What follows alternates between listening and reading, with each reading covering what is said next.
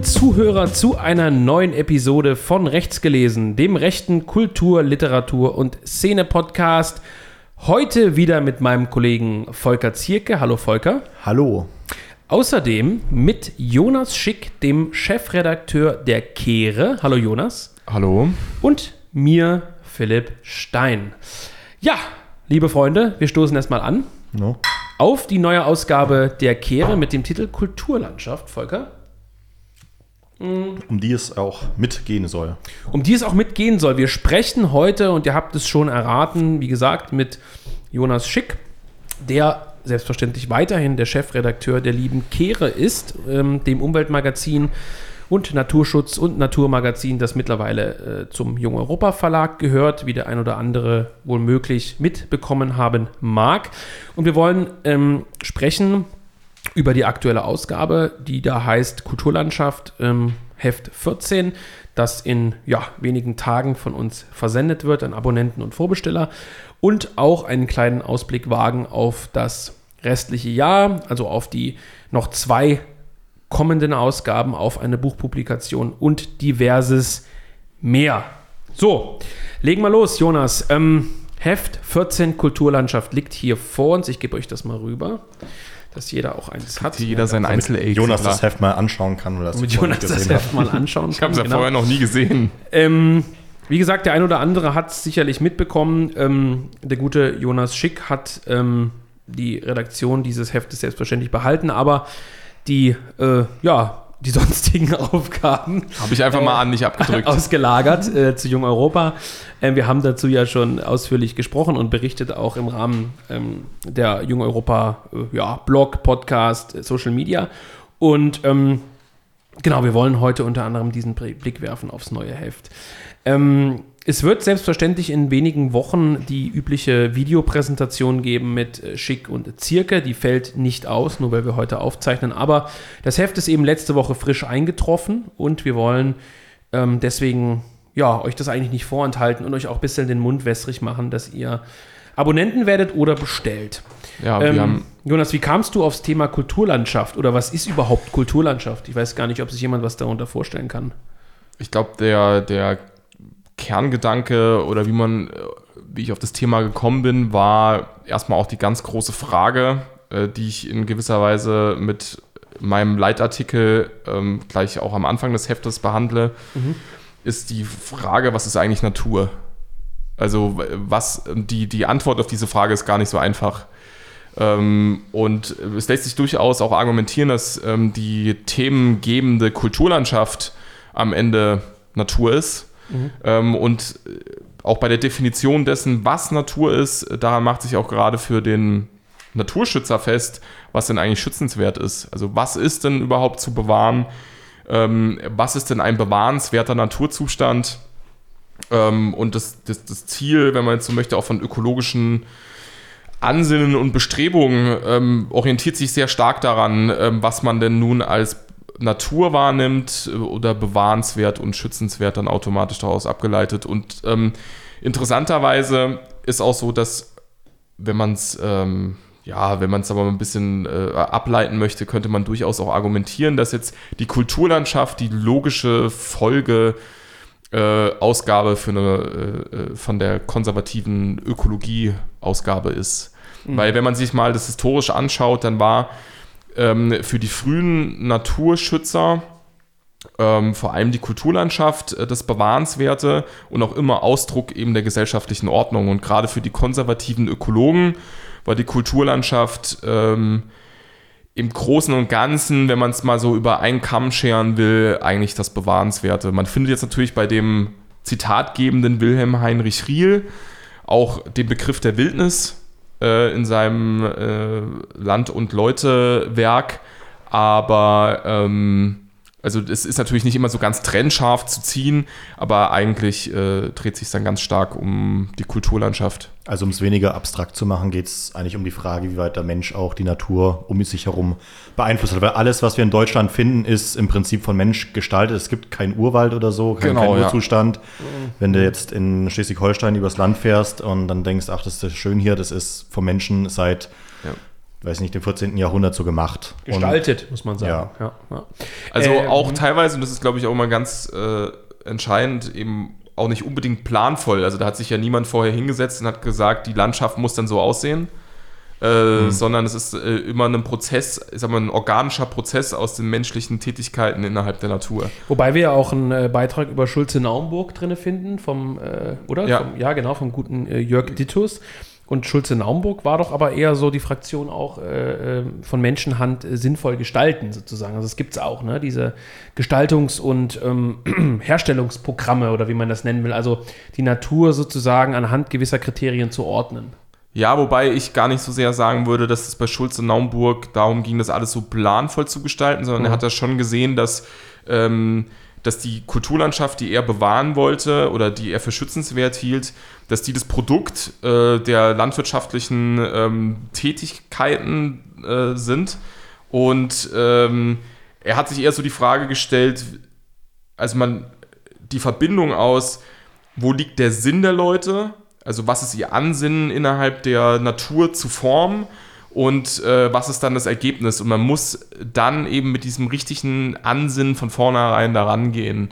Aber er hat es, glaube ich, nicht so sehr gesehen, wie jetzt, sagen wir mal, den Zehn-Jahres-Plan, um Ja. Natur irgendwie zu formen. Du schreibst ja, wenn ich äh, vorausgreifen darf, äh, zum Ende deines, äh, äh, ja, deines Hauptbeitrags. Kultur und Natur stehen sich nicht als unvereinbare Gegensätze gegenüber. Vielmehr geht die Bildung einer stabilen Kultur Hand in Hand mit der Stabilisierung des menschlichen Naturhaushalts und folglich einer Aufhaltung des rasenden Wandels, der die Ökosysteme um den Globus auflöst.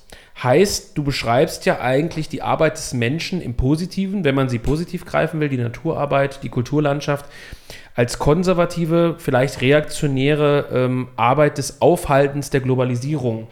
Also ein Prozess der, der Verlangsamung. Kann man das so beschreiben? Ja, der, der, es, also was die Kulturlandschaft natürlich ähm, darstellt, ist, dass sie, sag mal, diese allgemeine, also die, die meisten Menschen, wenn sie an bewahrenswerte Natur denken, zumindest heute ist, immer irgendwie mit Wildnis verbunden. Ja. Und wir sehen diesen Wildnisgedanken ganz stark ähm, immer wieder bei den modernen Grünen durchbrechen. Ähm, da geht es dann immer darum, dass die, äh, wenn es gerade um neue Naturschutzprojekte geht, die die Grünen ausrufen wollen, dann geht es meistens immer um die Herstellung von Wildnisarealen.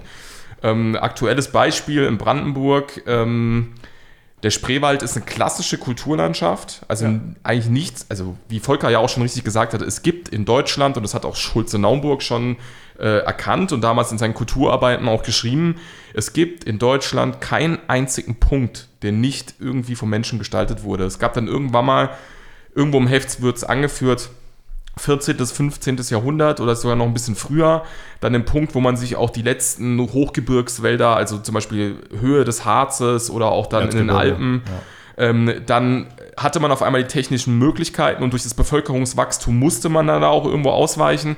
Und dann hat man sich auch noch wirklich diese allerletzten Flecken Wildnis dann äh, zu eigen gemacht.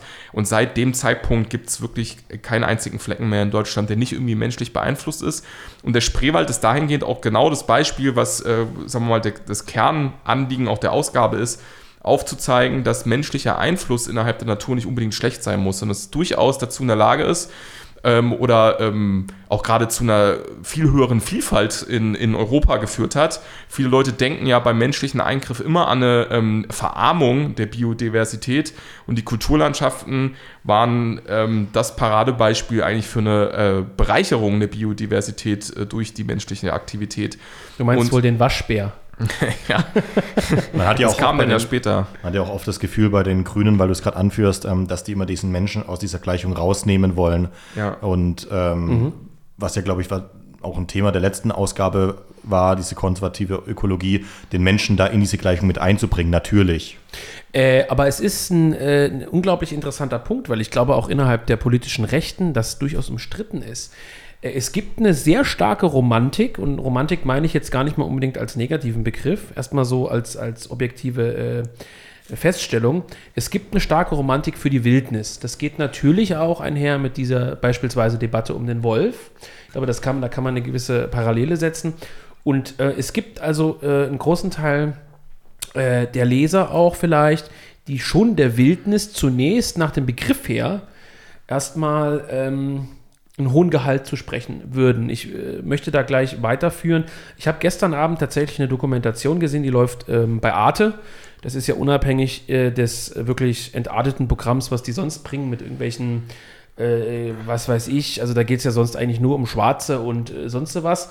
Aber ansonsten haben die, was diese ganzen äh, ökologischen und äh, Naturthemen angeht, ein sehr, sehr gutes Programm.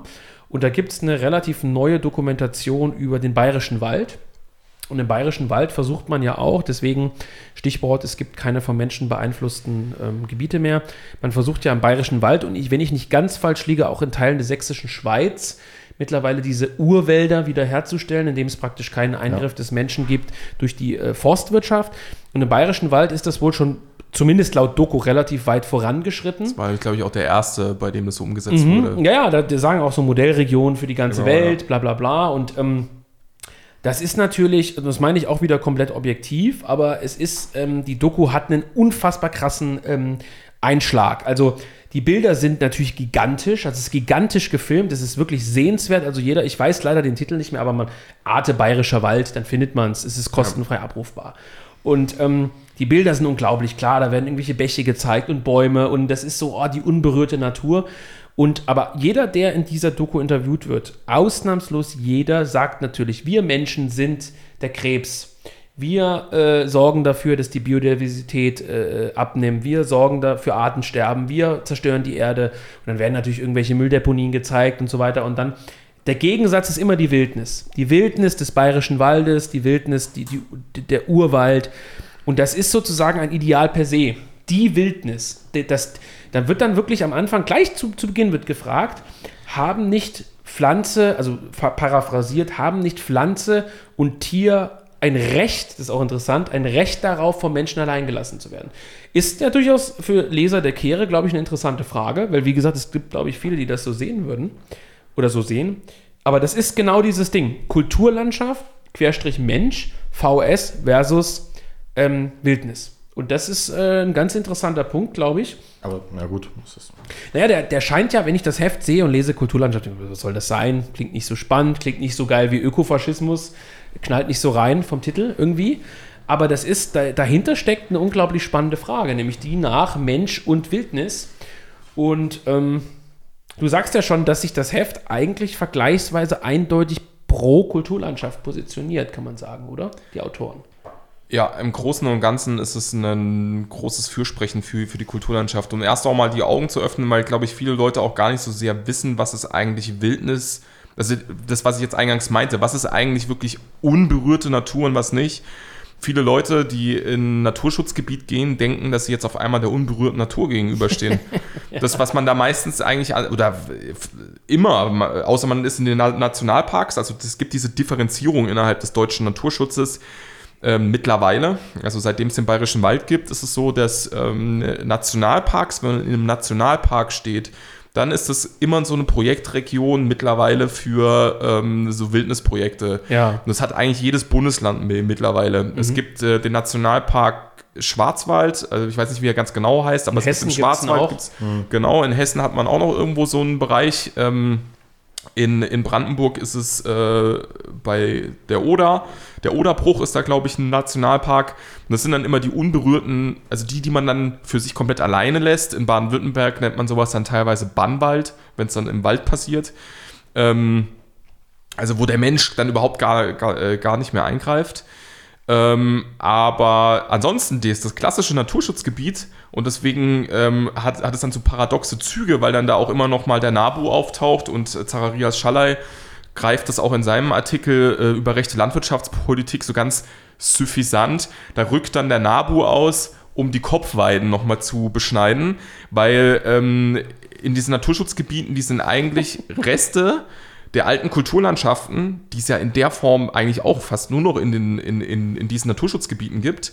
Also die existieren nur, weil es menschliche Nutzräume mal waren und deswegen müssen die quasi auch immer noch einer menschlichen Nutzung zielplanmäßig äh, ähm, ausgesetzt werden. Ja, er schreibt es ja heute, Naturschutzgebiet, früher Nutzwald, der Hutewald Hallo oder Hallo, ich weiß es nicht, in Albertshausen, Hessen.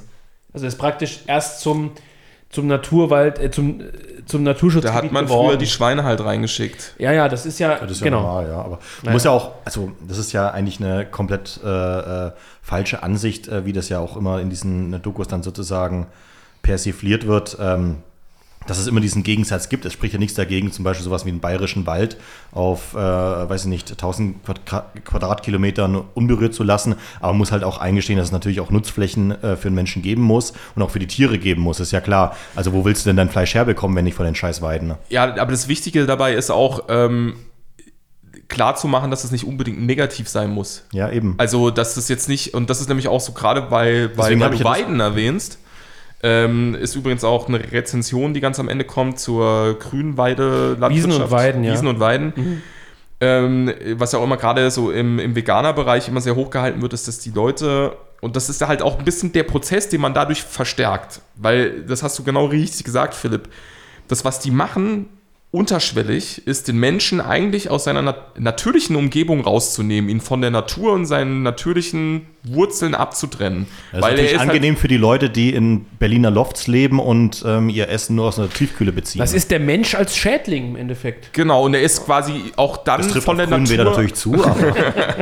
Er ist dann aber auch einfach abgetrennt. Also, Naturschädling. Und dann hast du auch überhaupt gar keinen, dann hast du überhaupt gar keine Beziehung mehr zu irgendwelchen natürlichen Prozessen. Ja, Zum Beispiel, dass halt einfach, sagen wir mal, Kühe, die in einer gewissen Zahl, äh, die du fährt dir der Traktor vorbei, Stichwort Ja. Kulturlandschaft, ne? genau, ähm, die, äh, ähm, die du irgendwo weiden lässt, ähm, die dann auch durch den Kuhdung, den sie produzieren, was da für Insekten drin stecken, was das für eine aktive, also wie der Boden aktiviert wird. deswegen, deswegen habe ich ja das mit den Schleswig-Holstein Genau. angebracht. Das ist ja eine Landschaft, wo die auch wieder neue Lebensräume für Tiere äh, schafft, die, weiß ich nicht, im Spreewald zum Beispiel halt nicht überleben. Die soll können. mal den Kiebitz fragen, was er davon hält, wenn man auf einmal die äh, alte äh, norddeutsche äh, Kulturlandschaft abräumen würde. Also Ja, Stichwort norddeutsche Kulturlandschaft, da haben wir ja auch auf Seite 66 vom geschätzten, wirklich geschätzten Wolfgang Schmidt, der immer wieder sehr hervorragende Ist das Beiträge. Wolfgang M. Schmidt? Ja. Nein, das ist nicht Wolfgang, ein anderer Wolfgang Schmidt. Schade. Äh, du hast ihn schon kennengelernt.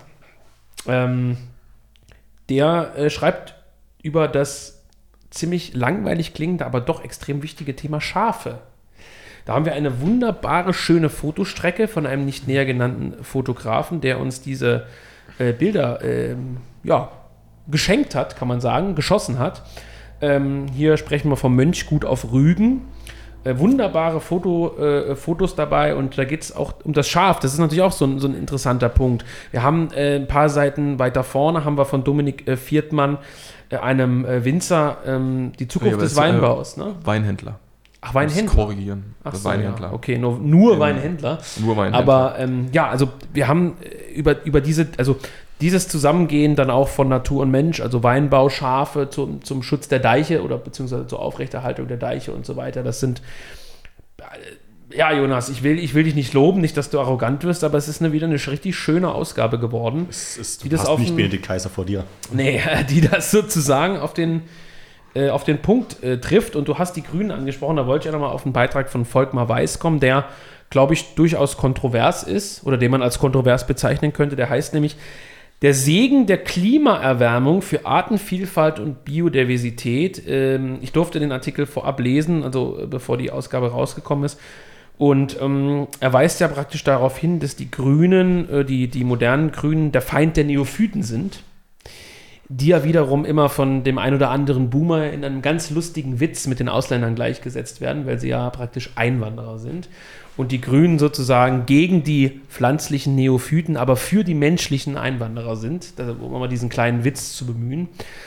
Ich weiß nicht, ob das jemand wirklich ein Lachen entlockt, aber ähm, wa- was ist denn davon zu halten? Also äh, er sagt im Prinzip, die Neophyten, also die, die Pflanzen, die sozusagen als, als, als Einwanderer in unser ähm, unsere Natur gekommen sind, sind eigentlich positiv zu sehen. Ist das, ist das ein kontroverser Beitrag?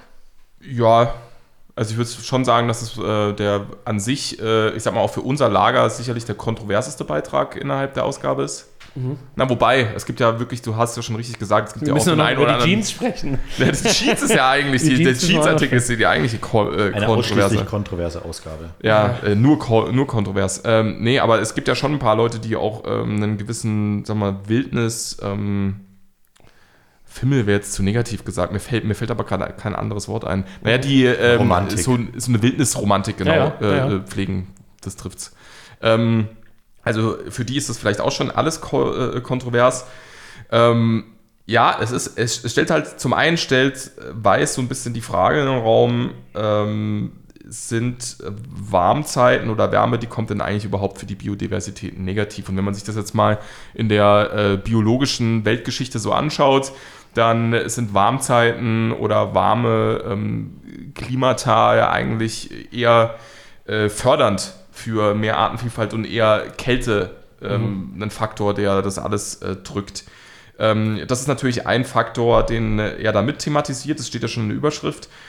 Und ansonsten ist es, es ist eine Diskussion, wo ich mich jetzt nicht ganz auf eine Seite schlagen will, aber ähm, er macht halt schon einen richtigen Punkt. Ich meine, am Ende, wie willst du das aufhalten, wenn es hier halt im Durchschnitt, sagen wir mal, wärmer wird ähm, und sich dann die, die, die Verhältnisse auch einfach ändern?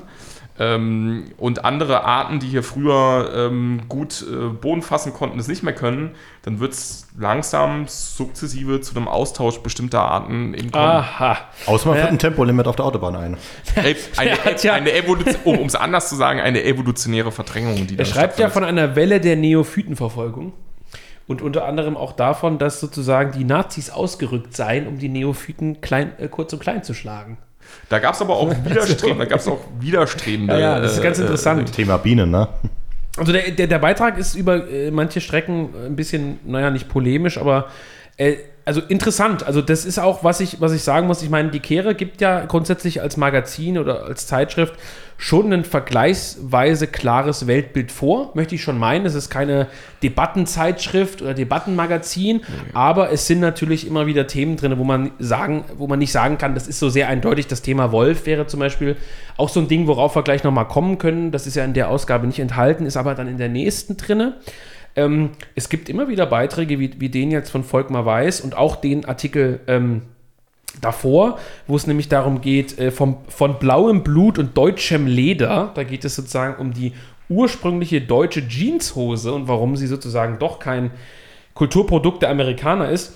Solche Dinge gehören halt da auch rein, äh, weil wir natürlich, ähm, weil manche Dinge auch nicht so eindeutig sind, ganz banal. Die Welt ist ja nicht so, so, so eindimensional, selbst für Rechte nicht. Und äh, deswegen finde ich es gut, dass solche Themen dann auch immer wieder äh, zur Diskussion gestellt sind. Und ich glaube, Jonas, du wirst nicht böse sein, wenn es mit ähm, großem Ausrufezeichen qualifizierte Gegenreden gibt, äh, die per E-Mail an, ja, weiß nicht, info.etikere.de gesendet werden können. Ja. Bitte nicht sowas wie, ihr Arschlöcher, äh, ich sehe das anders, sondern halt gerne, ich sag mal, in Form des Leserbriefes, auch wenn ich den Leserbrief generell verachte, aber so äh, als qualifizierte Wortmeldung kann sowas natürlich immer äh, abgedruckt werden und hatten wir auch schon drin. Ne? Ja. Dementsprechend, ähm, ja, neue Ausgabe wirklich rund. Sie liegt hier vor uns, man kann mal einen Moment durchblättern.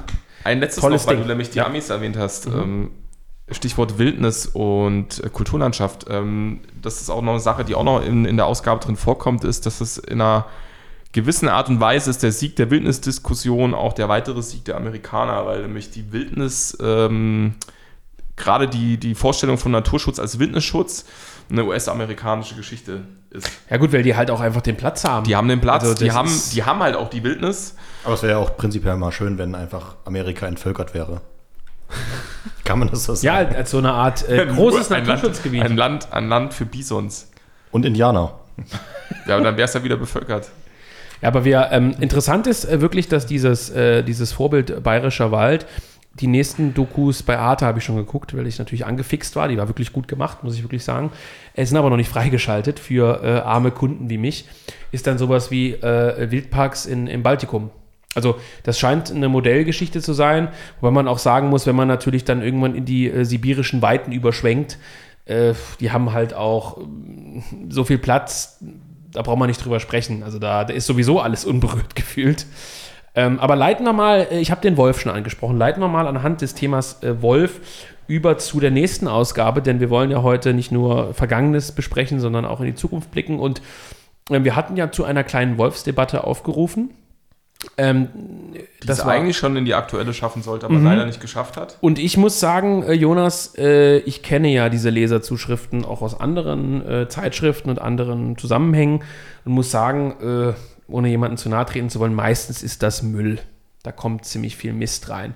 Und ich muss sagen, ich war unglaublich überrascht, ähm, was bei der Kehre, und da möchte ich jetzt niemanden per se schmeicheln, aber ich muss es wirklich sagen, es kamen wirklich gute Wortmeldungen rein. Teilweise waren sogar bei, bei Instagram und Twitter die, äh, die Diskussionen gut, obwohl da ja natürlich immer die, die Zahl der Zeichen beschränkt ist. Und ich glaube, wir waren beide relativ überrascht, dass da doch ähm, Beiträge bei rumkamen, die man in gekürzter Form im Magazin auch veröffentlichen kann. Ja, eigentlich hatte ich damit gar nicht gerechnet. Ja, eben, also, sag ich es ja. war ja. so, ich habe ich hab dann durch die Sachen durchgeklickt und äh, mich da so ein bisschen durch und quer gelesen. Und dann kam irgendwann so der Gedanke in den Kopf, das wäre jetzt alles viel zu schade. Die Leute haben sich die Mühe gemacht. Das sind ja alles qualifizierte Wortmeldungen ähm, und ein reger, sagen wir, eine rege Beteiligung auch der Kehre-Leserschaft oder zumindest des Kehre-Umfelds, das ja irgendwo die sozialen Medien von uns wahrnimmt und deswegen darauf reagiert ähm, die einfach versanden zu lassen, sondern das muss eigentlich im Heft seine äh, angebrachte Repräsentation auch äh, finden. Ähm, also wir, wir sprechen jetzt äh, von Heft 15, praktisch dem nächsten. Ja. Das ist dann äh, die Herbstausgabe. Wird wie immer, wie es mittlerweile Tradition ist, ein offenes Heft. Ein offenes Heft und äh, da sind diese, also wer was eingereicht hat und jetzt zuhört, ähm, ein großer Teil der Wortmeldung ist in ja meistens gekürzter Form in, auch in Absprache mit den Autoren äh, in diesem Heft dann enthalten. Wir haben heute auch bei unserer kleinen, ich sag mal, Redaktionssitzung ähm, darüber gesprochen, ob man nicht nächstes Jahr vielleicht zum Thema Wolf oder zum Thema äh, deutsches Raubtier, vielleicht unter Berücksichtigung des Luchses und so weiter, vielleicht sogar eine, eine Ausgabe gestalten kann. Das wirklich ein sehr kontroverses äh, Thema ist. Und ähm, wir haben eine offene Ausgabe, du hast es schon gesagt, wir werden was haben zu dem Musiker Guntermann. Äh, wer den noch nicht kennt, mag das mal bei YouTube eingeben. So eine Art äh, DDR, äh, ja, Öko-Kämpfer. Eigentlich ganz, ganz interessante Geschichte. Gibt es auch einen äh, relativ aktuellen Spielfilm zu, der mit Abstrichen zu empfehlen ist. Die Musik ist aus meiner Sicht durchaus zu empfehlen. Ähm, der hat, glaube ich, sogar in, ich weiß nicht, hat in Hoyerswerda, glaube ich, das ist ja noch Sachsen, gerade so, ne? Hoyerswerda ist noch Sachsen. Ja, ist Sachsen. Hat er im, äh, im, ja, äh, wie nennt man das? Steinbruch gearbeitet? Nein, was ist das? Das ist ja eigentlich äh, Kohle. Baggerfahrer, Kohle, so rum, Kohle. Also im Tagebau. Im Tagebau, richtig, genau. Das Wort hat mir gefehlt. Im Tagebau gearbeitet und ein sehr interessantes Porträt eines Guntermann-Kenners. Was haben wir noch drin? Wir haben, äh, wir haben eventuell ein paar äh, Neuauflagen alter Beiträge drin aus der Tat, aus dieser Zeitschrift aus den 30er Jahren. Ähm, also es wird ein sehr spannendes, offenes Heft werden, ne, Jonas? Ja. Ähm, wir haben noch die ein oder andere Wundertüte, wo wir jetzt nicht wissen, ob sie aufgeht oder nicht. Äh, Gerade bei den Interviews, ne? Ja, da ist noch, deswegen werden wir jetzt da auch nicht so viel drüber erzählen. Ähm, es handelt sich um einen Literaturnobelpreisträger. Künftigen. Ja, genau. Es geht nicht äh, um mich. Volker Zierke. Vol Volker Zierke im Interview. Ähm, Nee, äh, wir haben am Ende noch Nils Wegner, sehr wahrscheinlich, mit äh, einem Porträt zu mhm. Richard Lynn. Mhm. Ähm, der zweite Teil des Schafsartikels, wenn alles glatt läuft, der, mu der muss ja kommen. Ähm, also, ja. also es ist halt wie immer, wie es bei den Überwucherungen halt immer so ist, es ist halt ein wildes äh, Potpourri. Überwucherung 3 ist das dann, ne? Genau, Überwucherung genau. 3. Und dann haben wir, ich glaube, das dürfen wir auch schon ankündigen, weil das Thema ja schon feststeht und da werden jetzt einige die Ohrenspitzen wir haben die Ausgabe, die kurz äh, vor Weihnachten erscheint, also die, das Heft 4 des Jahres, das ist dann die 16, Ausgabe 16, wird sich mit dem Verhältnis von Christentum und Natur beschäftigen. Ähm, wir werden mal sehen, ob wir unter Umständen auch noch was zu anderen Religionen mit drin haben, vielleicht so ein Sidekick, wie man neudeutsch sagt, zum Islam oder zum Judentum, zu anderen Religionen, ob man vielleicht so eine kleine Übersichtskarte macht, äh, Naturschutz im, was weiß ich, ähm, ne? und und ja, ich meine, klar, da kannst du natürlich jetzt weitergehen, Buddhismus, Hinduismus und so weiter. Das sind ja auch interessante Sachen. Der Fokus liegt aber auf dem Christentum. Und ich sage mal so vorsichtig, dass wir alle drei ja jetzt nicht unbedingt ähm, jeden Sonntag äh, pilgern gehen. Äh, wir werden aber dennoch ähm, versuchen, diese Ausgabe sehr ähm, fair, kann man glaube ich sagen. Das Wort fair Ja. kann man verwenden, fair zu gestalten. Es wird also keine Christenfresser-Ausgabe, wo wir nur ähm, sozusagen uns auf gewisse äh, Stellen aus der Bibel berufen und sagen, guck, hier schreibt sozusagen, hier schreibt der Christ in Anführungszeichen, dass die Natur dem Menschen untertan sein muss, sondern wir werden auch ähm, Christen zu Wort kommen lassen, sowohl aus der, also auf jeden Fall aus der, sag ich mal, eher konservativen äh, christlichen Ecke, vielleicht, wenn wir sie kriegen, auch, auch aus anderen Ecken. Und das ist also praktisch ein, ein äh, Heft, das, glaube ich, alle in der Form zufriedenstellen sollte, dass, dass sich jeder angemessen repräsentiert fühlt. Also ob er nun gläubig ist oder nicht, das, darauf will ich hinaus. Ja, also das Anliegen ist, ähm, ist natürlich äh, kritisch zu betrachten. Klar. Also, oh, jetzt bin ich hier. Jetzt bin ich nicht hier Mach ja gegen die Heizung gestoßen. Ich, ich reiß hier das ganze Studio ab. ähm, die, genau, äh, es, krit- einer kritischen Betrachtung zu unterziehen, aber jetzt auch nicht, äh, sagen wir mal, in so eine, ach, die klassische einfache ist ja auch am Ende einfach auch zu einfach, äh, mit so einem Vorschlaghammer einfach mal aufs Christentum draufzuhauen und sich so. Ich finde das eigentlich legitim, aber Der Volker zieht sich ein Black Metal Shirt an und sagt Ja, dann so. dann wir, genau, wir machen einfach. Äh, Herr der Magie dann, und wir der machen, Runen. wir machen dann so Wir machen dann so Fotos, wie wir dann außen rumstehen und irgendwie so Bibeln verbrennen und dann. genau. es wäre ja nicht so, als hätten wir nicht schon eine Lektorin damit in Depression getrieben. Nein, also das wird, äh, wird, wird äh, dahingehend eine sehr ausgeglichene äh, Ausgabe. Die Frage ist ja auch, man will ja auch der Leserschaft durchaus da was bieten, was ein intellektuelles Niveau hat, äh, sagt man äh, immer so hochtrabend, aber klar, also man, man möchte das sozusagen kritisch zur Diskussion stellen, wird aber auch dementsprechend hinsichtlich der Interviews, hinsichtlich der Beiträge, es sind ja schon diverse Leute angefragt, auch von der, ich nenne es jetzt mal pauschal christlichen Seite und ich glaube, das wird äh, ein schöner Abschluss des Jahres, so auch vor Weihnachten passt das vielleicht ganz gut. Ne? Wir, äh, das führt dann auch die beiden Sachen nämlich zusammen, äh, mit denen wir angefangen haben, nämlich äh, Kulturlandschaft und äh, das Christentum, weil ja noch ein Buch erscheinen äh, soll dieses Mhm. ja, Jahr, Ja. in dem ähm, beides auf eine gewisse Art und Weise zusammengeführt wird, weil nämlich äh, es geht um den zweiten Benoit bei Ja. Eukos? uns im Eukos Verlag. Mhm. Ähm, und da ja genau eingangs, also der sich um die Frage dreht, äh, Mensch und Natur. Mhm. Und in dem das natürlich sehr prominent gestellt ist. Nämlich zum einen die Frage, was ist Natur? Und zum anderen, ähm, ja, äh, hatten welche, sagen wir mal, Ansichten oder äh, Haltung oder religiöse ähm, Überzeugungen, die der Mensch eingenommen hat, ähm, hatten was für einen Einfluss auf, das, auf die Naturbeziehungen zwischen Mensch und Natur. Mhm, ist, eine, ist eine erste Übersetzung äh, älterer Benoit-Texte aus dem Französischen. Ähm, tatsächlich ausgegraben, muss man wieder sagen, Archivarbeit, also Dinge, die so noch nicht vorliegen. Ähm, ist im Lektorat, ist übersetzt mittlerweile und äh, wird sehr wahrscheinlich vor Weihnachten noch erscheinen als ähm, Buch im Eukos Verlag, das dritte Buch mittlerweile dann.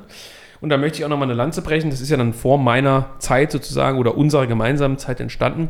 Es gibt ja zwei Bücher, die schon im Eukos Verlag erschienen sind, die äh, bisher natürlich noch nicht auf so eine prominente äh, ja, Rezeption getroffen sind. Das letzte Buch ist also Grüne Berserker. Das ist in so einem schönen, äh, ja, gelb-orangenen Einband gestaltet.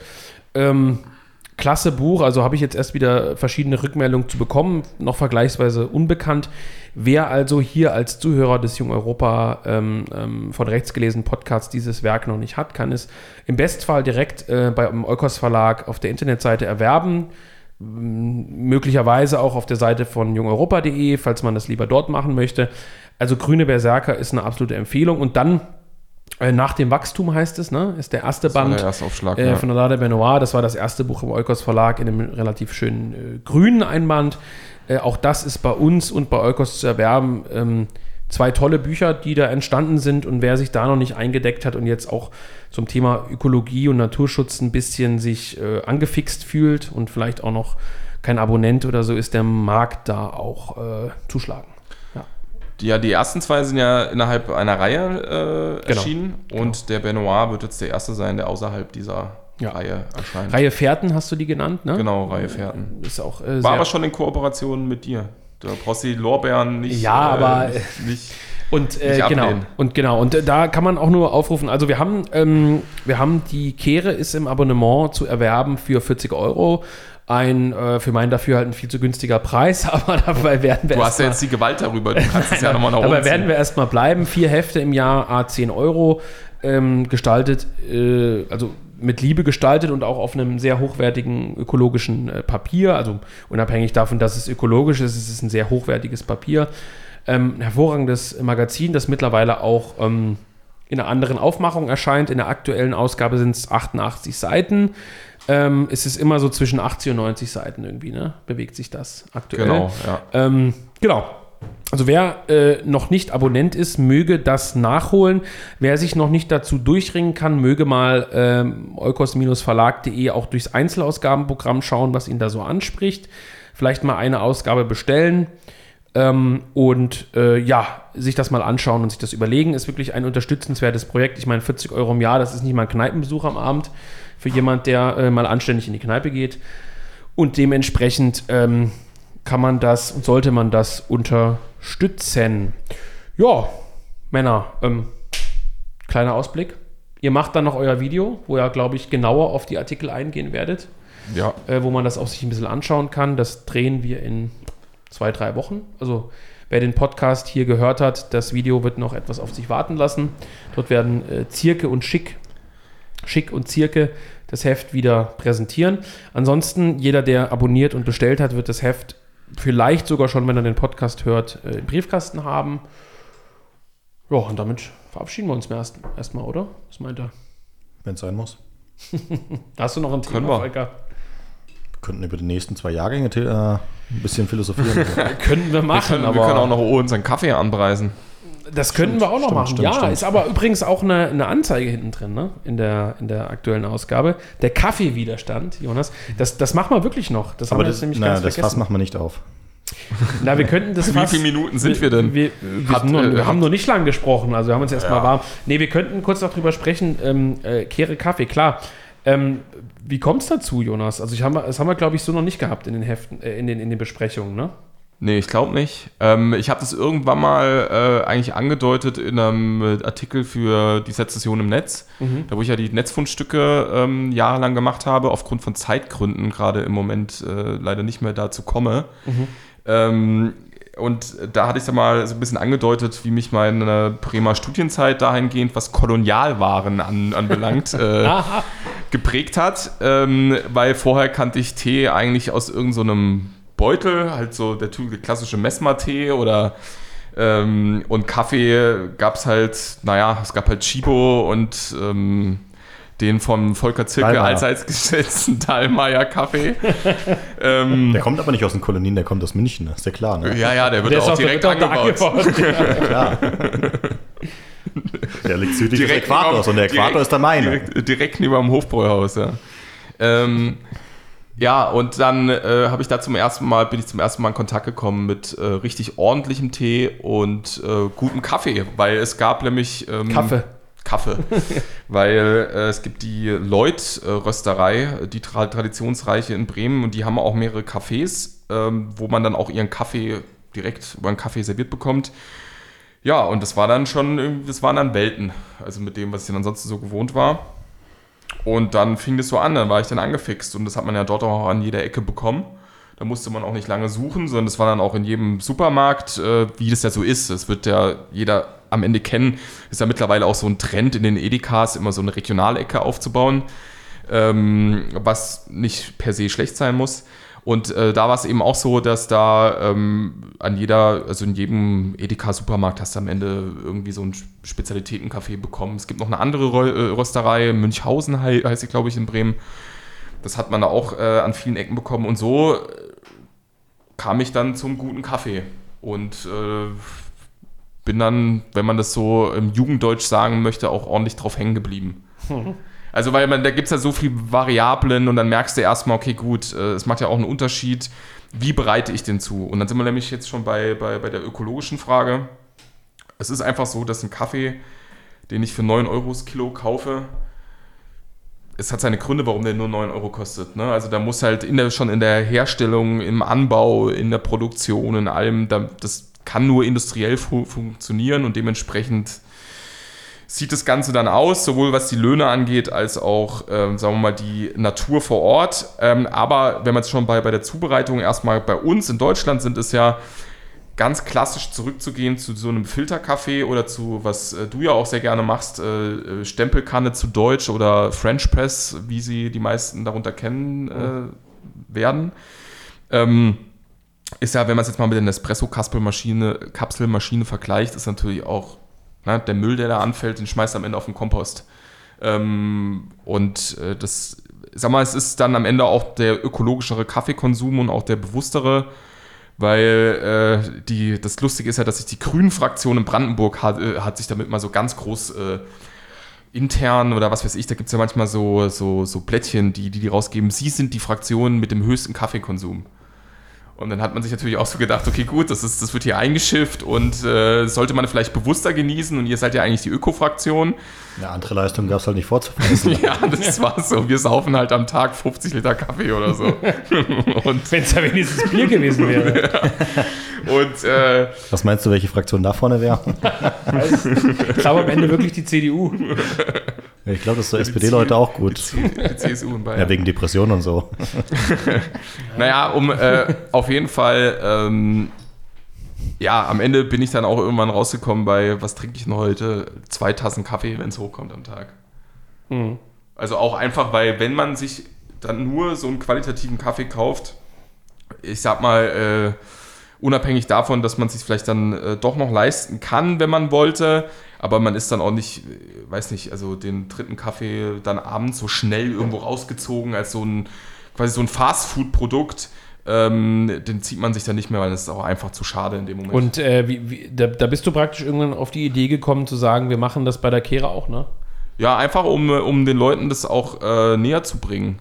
Also das, ähm, weil ich glaube, ganz vielen Leuten, also vor allem, es gibt ja auch so einen richtigen Marketingbereich, was in diesem schlechten Kaffee angeht. Also ich nenne ich nenn jetzt mal ein Beispiel, was da, es gibt, ist jetzt nicht das einzige, aber es gibt, es ist das herausstechende Beispiel, zum Beispiel Lavazza. Die machen einen riesen Bohai, dann kostet da das Kilo irgendwie 15 Euro und die Leute denken, wenn sie sich einen Lavazza-Kaffee ziehen, sie würden irgendwie, was weiß ich jetzt, die Hochqualität und ähm, ja, ich bin jetzt hier irgendwie im Kaffeehimmel an, angekommen. Aber eigentlich ist es im Endeffekt ähm, genau derselbe Mist oder teilweise sogar noch schlechter. Dann würde ich, wenn wir jetzt schon hier bei Produktempfehlungen sind, ähm, also ich würde vorher einen Chibo-Kaffee empfehlen, der dann teilweise vielleicht auch sogar billiger ist als äh, der Lavazza-Kaffee. Ähm, darauf, dass wir jetzt von Lavazza verklagt werden. ähm, aber es ist so ein, es ist, das, die Leute denken da manchmal, sie sind in der Qualität angekommen. Sie haben vielleicht im Vergleich, sage ich mal, zum Gut- und Günstig-Kaffee schon einen Schritt gemacht. Aber ähm, eigentlich wartet da äh, noch was ganz anderes. Und wenn man es dann im Kilobereich kauft, ist es auch gar nicht mehr so weit weg von diesem, für das, was es ist, überteuerten Lavazza-Kaffee. Und das war auch so ein bisschen das Anliegen. Und vor allem, und das darf man nämlich auch nicht vergessen, das ist nämlich ein ganz wichtiger Punkt, ist ja auch gerade, wenn wir jetzt mal von den Anbau- und den Cafés weggehen, ähm, was jetzt die Anbauregionen anbelangt, ist, sind ja auch die, die, die Betriebe hier in Deutschland. Ja. Also ähm, das ist ja ähm, auch, wo wir unseren Kaffee beziehen, ist ja ein Handwerksbetrieb.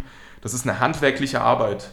Und dann werden auch dort eben andere Löhne gezahlt oder auch eine andere Arbeitssituation, auch ein ganz anderer Umgang mit dem Produkt, als jetzt zum Beispiel bei Chibo, die ich jetzt zwar erwähnt hatte, aber es ist äh, halt eben auch eine große Firma oder Jakobs. Oder, äh, oder auch, äh, wenn es um Melita-Kaffee geht. Ähm, Ja, aber kannst du, kannst du, kannst du ausschließen, dass äh, mit dem Kauf von Kehre-Kaffee äh, Nicht-Europäer unterstützt werden? Nee. Dann Das ist- natürlich. Ja, Äh, ja, wo wird denn in Europa Kaffee angebaut, du Hörni? Nee, aber ähm, ja, vielleicht erledigt das, wie Vol Volkmar Weißer schon angemerkt du hat, meinst nicht, dass es da Die Neophyten. Lass mal so ein Gewächshaus anbauen. Wo wir, äh, du meinst nicht, dass es da äh, Leute aus dem eigenen Lager gibt, die es vielleicht möglicherweise kritisch sehen, wenn diesen Leuten ein fairer Lohn gezahlt wird? Naja, wir sprechen jetzt üblicherweise nicht über die klassischen Auswanderer, die nach Deutschland kommen, sondern die bleiben ja dann auch bei sich. Der Vorteil ist, Trotz Die, die der Deutschen in Argentinien sind ja auch Umso Neophyten, die höhere Löhne den du denen bezahlst, desto umso weniger kommen ist der Anreiz, hierher zu kommen. Ja. Wenn da ein Kaffeebauer ist, der von seinem äh, Krempel leben kann, dann überlegt er sich vielleicht dreimal hier rüber zu ja, wir haben ja hier Steile geschrieben, These, klingt für mich nach, ein bisschen nach Benedikt Kaiser, aber wir schreiben ja hier auch eigenen Kaffee zu verkaufen, ist kein nennenswertes Gewinngeschäft. Das ist ja auch so, wir haben das hier direkt geschrieben, wir verdienen hier rund 2 Euro an jeder Packung, das ist praktisch der Gewinnaufschlag, den wir machen. Wir haben ja aber auch ähm, die Etiketten gestalten lassen von einem Künstler.